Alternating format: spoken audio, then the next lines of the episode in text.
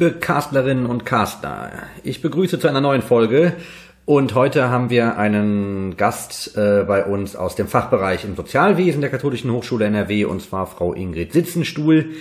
Sie ist ähm, ja sozusagen ein, ein Urgestein unserer Hochschule seit äh, jetzt insgesamt 32 Jahren im Dienst.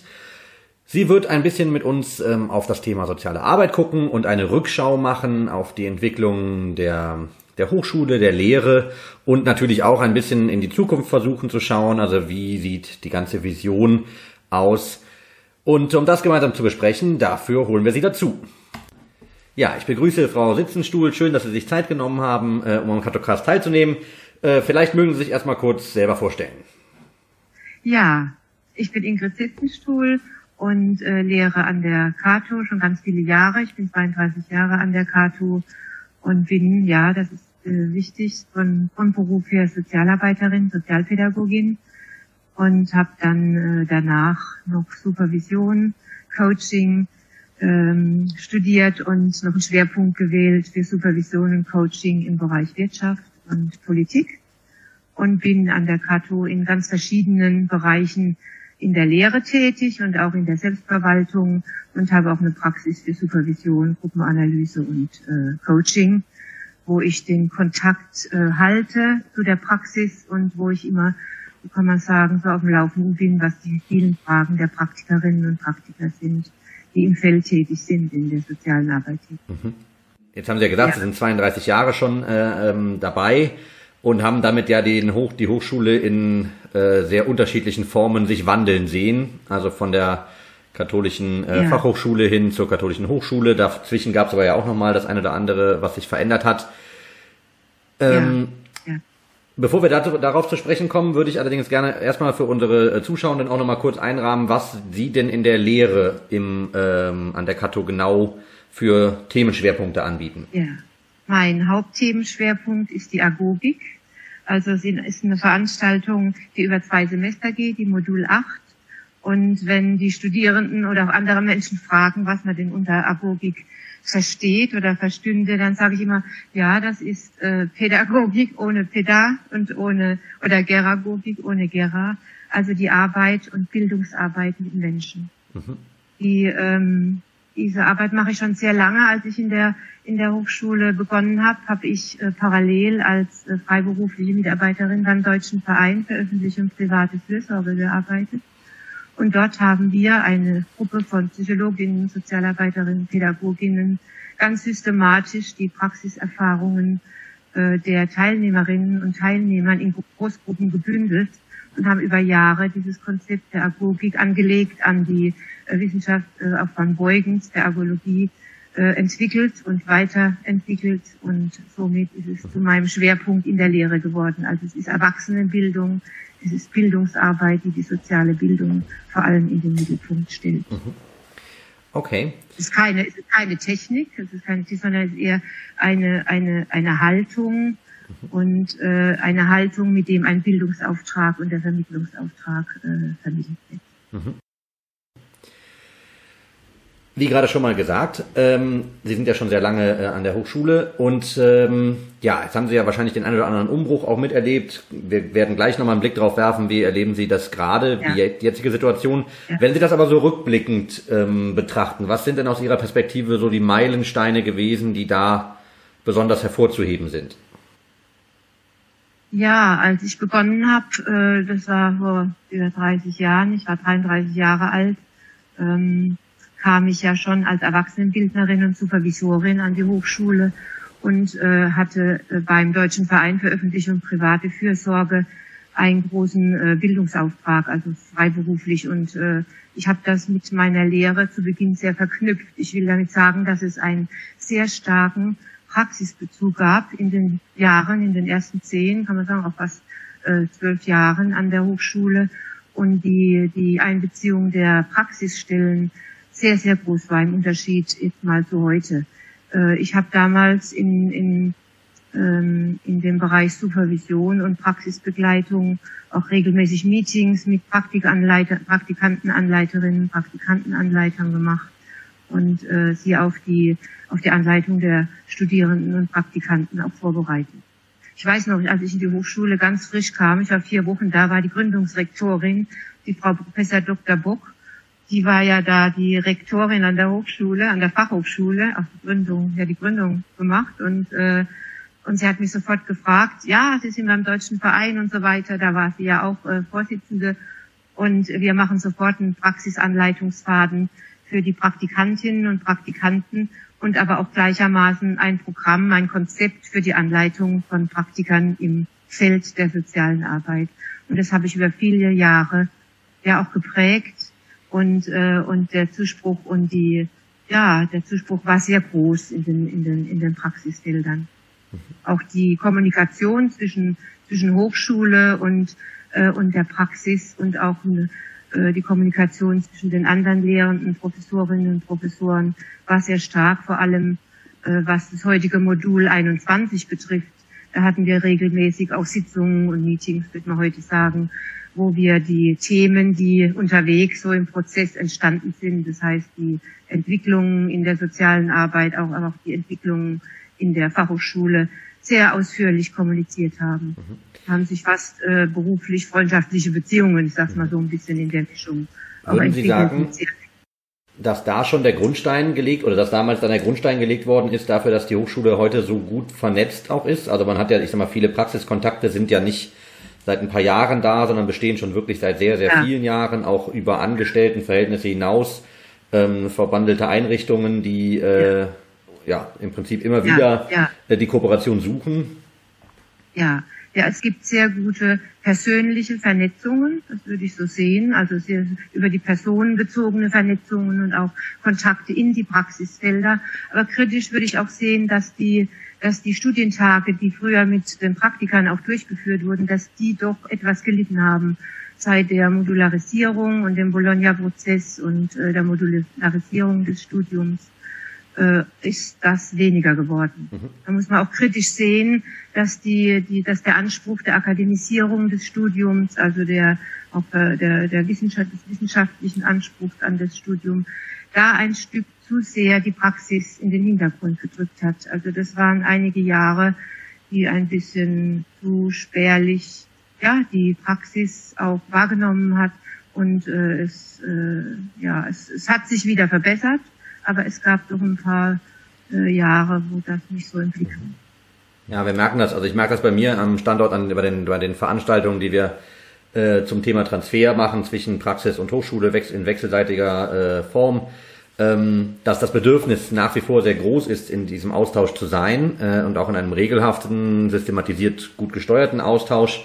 Ähm, und ich bin ganz froh, dass wir dafür jetzt auch die Ressourcen haben, uns diesem Thema nochmal anzunehmen, weil ich das selber damals als Student ähm, habe ich es noch sehr genossen, äh, an vielen Stellen Kontakt auch zu Praxisstellen mhm. zu haben, außerhalb des Praxissemesters, ne, sondern eben nochmal mhm. ähm, da eine deutlich engere Vernetzung zu erleben. Ähm, genau, jetzt haben Sie ja äh, schon selber gesagt, Sie sind äh, sehr praxisnahe Lehrende. Ähm, ja. Und äh, haben da äh, natürlich auch viel Einblicke in verschiedene Arbeitsfelder ähm, in, in den Jahren bekommen. Wie würden Sie denn sagen, hat sich aus Ihrer Perspektive die soziale Arbeit in den letzten Jahren äh, verändert? Wow, ist eine große Frage. Ähm, ich sag mal, das eine, die, die, die Felder der sozialen Arbeit sind natürlich äh, geblieben, es sind viel mehr noch hinzugekommen äh, zu der sozialen Arbeit, gerade die Arbeit mit Geflüchteten äh, ist ja noch sehr stark dazugekommen und wurde auch an der Hochschule aufgegriffen. Ähm, in der Lehre selber äh, hat sich die hat sich das Thema der sozialen Arbeit vielleicht dahingehend verändert, dass die Arbeit mit mit äh, nicht mit Obdachlosen, mit mit Wohnungslosen und mit mit Straffälligen auch in den Hintergrund getreten ist. Also die soziale Arbeit vor Ort äh, ist ja da sehr stark präsent, aber die Hochschule selber hat diesen Bereich etwas auch äh, in der Hochschule ist es ein bisschen in den Hintergrund getreten und eher es sind eher Themen wie Beratung, Familienberatung und äh, Familientherapie fast so in den Vordergrund gerückt, eben Arbeitsstellen, die, die eher die Kommkultur mhm. in den Vordergrund rückten und weniger das Hinausgehen Bild. Mhm. ja. Und es wird ja häufig gesagt, heute, also es sind ja heute die, die alten Methoden. Ich fange es mal so an, ich komme ja aus der Methodenlehre, aus, aus dem Amerikanischen. Ich war ja auch eine längere Zeit in Minnesota und äh, und da waren ja die Methoden Casework, Social Group Work und äh, Community äh, Work waren ja im, im, im Zentrum der Ausbildung und im Studium gestanden. Heute sind da andere Worte und andere Begrifflichkeiten da. Aber letztlich ist die Zielrichtung eben einen ganzheitlichen Anspruch zu verfolgen, auch in der sozialen Arbeit vom Einzelnen und die Eingebundenheit, also der systemische Gedanke. Also ich habe 73 studiert, der war damals schon aktuell und in Heidelberg waren alle, die systemisch eigentlich gedacht haben und äh, systemisch gearbeitet haben, vorhanden. Und wir sind eigentlich mit den Gregs, ja, den, den Watzlawick und, und Simon und alle, die da große Namen haben, im Studium aufgewachsen und auch da wurde schon systemisch gedacht und gearbeitet, was sich natürlich jetzt erst in den letzten, sagen wir, den letzten zehn Jahren oder 15 Jahren viel mehr etabliert hat. Das hat sich sicher verändert. Dass es kaum jemanden gibt, der, der nicht diesen systemischen Gedanken äh, in seinem sozialarbeiterischen Konzept auch aufgenommen hat. Das ist ein Unterschied. Aber da war es allemal, aber es hat lange gebraucht, um, um das auch so in die Köpfe der meisten ja, wenden. Jetzt haben Sie ähm, ja schon viel, äh, ich sag mal, viel Erfahrung äh, gesammelt und haben eine Erfahrung wird jetzt ja. nochmal ganz aktuell auf Sie zukommen, nämlich äh, tatsächlich ja. die Verabschiedung ähm, von der Hochschule. Ähm, mhm. Sie haben sich einen Zeitpunkt ausgesucht, äh, oder nicht ausgesucht, sondern der Zeitpunkt könnte äh, ja ungünstiger nicht sein. Wir hatten ursprünglich geplant, Sie mit den äh, beiden weiteren Kolleginnen ja ähm, in einer großen Veranstaltung äh, bei uns an der, an der Kato ähm, offiziell zu verabschieden. Die Verabschiedung fällt nicht weg, sondern wird äh, aufgeschoben nochmal. Ich hoffe, dass wir im November da äh, mit einem ähnlich schönen Format äh, dem Ganzen den passenden Rahmen geben können.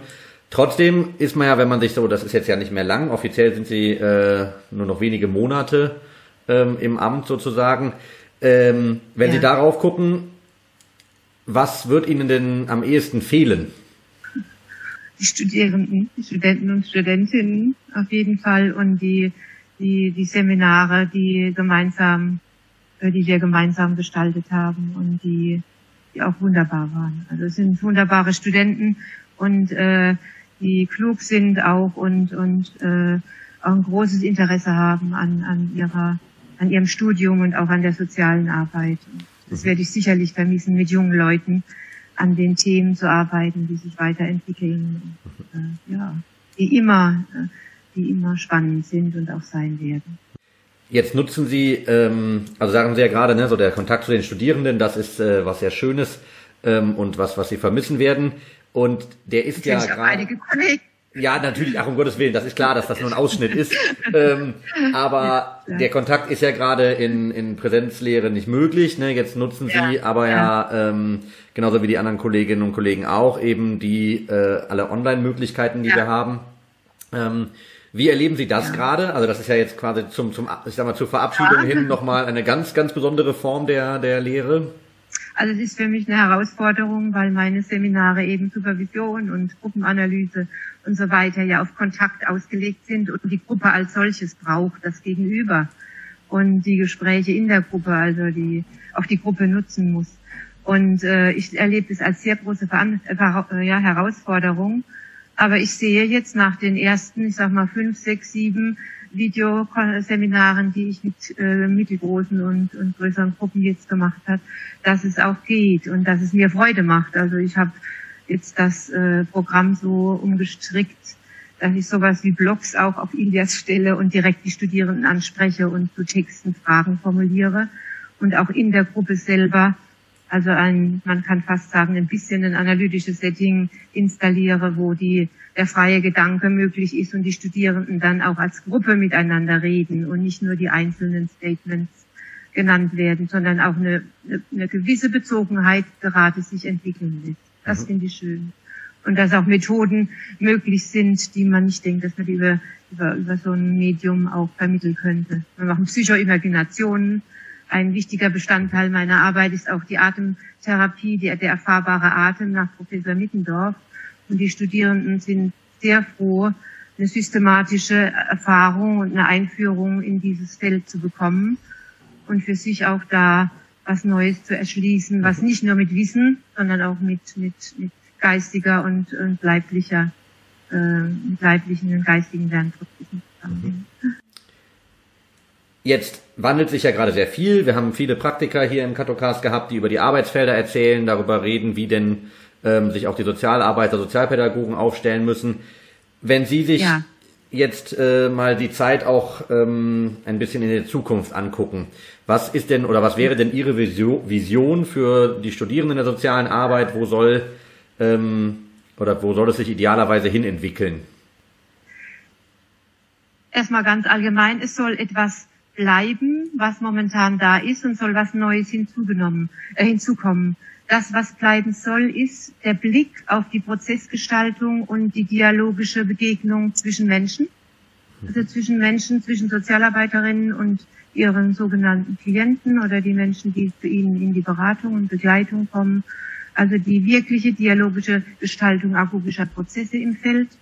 Und ähm, das auf jeden Fall sollte, sollte bleiben und, und wirklich äh, auch gespeist werden in der Lehre. Und dazu kommen soll sicherlich auch ähm, dass äh, online und äh, digitalisierte Beratungsansätze vermehrt auch gelehrt werden. Also das heißt nicht, dass jetzt alle Online-Seminare gehalten werden sollen, aber es sollte doch gelehrt werden, wie Menschen, äh, wie Sozialarbeiterinnen und Sozialarbeiter Menschen über Handys, über Smartphones und über andere Möglichkeiten auch erreichen, auch die Menschen erreichen, die nicht äh, in die Beratungsstellen kommen oder kommen können, nicht kommen wollen. Und ich glaube, da ist noch ein Feld, wo man eine ganze Menge machen kann. Mhm. Also ich weiß, dass das in, in Jugendzentren, in Beratungsstellen auch, ich supervidiere gerade noch auch in diesen Zeiten eine Gruppe von Familienberaterinnen und Beratern in der öffentlichen Jugendhilfe und im kirchlichen Verband, die sich auch mit diesen Mitteln Zugang in die Familien verschaffen äh, weil sie nicht hineingehen können, also nicht face-to-face -face arbeiten können. Und die experimentieren sehr stark auch mit diesem Medium. Und es ist toll. Es macht Freude und denen macht Freude. Die sind ungeheuer kreativ und äh, ich bin echt mal gespannt. In 14 Tagen werden wir da einige Dinge auswerten. Ja, in diesen Corona-Zeiten, wie die Arbeit verlaufen ist. Unterschied zu davor. Und äh, das sollte auf jeden Fall noch einen Platz und einen Raum bekommen, wie man das sozusagen äh, daneben stellt oder nicht ergänzend ist zu wenig gesagt, sondern als ein Baustein wie der andere auch sozusagen gleichermaßen, mhm. gleichermaßen wert. Ja. Ja, ich, ich danke Ihnen erstmal für Ihren Bericht und Ihre Erzählung, denn das ist natürlich jetzt im ganz kurzen Expressverfahren so ein Rückblick über die durch die letzten 30 ja. Jahre Lehre sozialer Arbeit ähm, bis mhm. hin zum Ausblick. Ich bin ganz froh, also natürlich ist das Thema Corona in den, in den Cast-Folgen immer wieder mal mit drin. Ich bin ganz dankbar, dass wir äh, immer wieder auch äh, Folgen haben wie diese gerade hier, wo es gar nicht zentraler Inhalt ist, sondern es um was ganz anderes geht, nämlich um äh, Themen, die mhm. die soziale Arbeit äh, sehr unmittelbar betreffen. Zum Abschluss mhm. des Casts gibt es immer noch eine kleine Kategorie und das ist die 60-Sekunden-Botschaft, wo Sie erzählen können, Ach, was also Sie ein mögen. Buch empfehle ich nochmal, da hatte ich erstmal ein bisschen Widerstände. Das ist äh, ähm, Unterleuten von der C zu lesen, also das kann ich sehr empfehlen. Und daneben was ganz anderes, das sind sieben Küsse von dem Autor Matt. Äh, und äh, das ist nochmal eine ganz andere Perspektive aus verschiedenen Jahrhunderten, aus Auszüge aus, aus, aus Filmen und Auszüge aus Büchern, wo ein Kuss sozusagen im Zentrum steht und im Kontext der gesellschaftlichen Entwicklungen Stückchen analysiert wird und äh, untersucht wird. Also ich empfehle auch nochmal den erfahrbaren Atem nach Mittendorf. Da mache ich gerade ein Seminar der, online und das geht auch. Also ich empfehle, einen guten Atem zu haben und äh, etwas für seine Gesundheit zu tun. Und da hilft der erfahrbare Atem dann. Alles klar. Herzlichen Dank. Dann verabschiede ich mich von Ihnen äh, an dieser Stelle.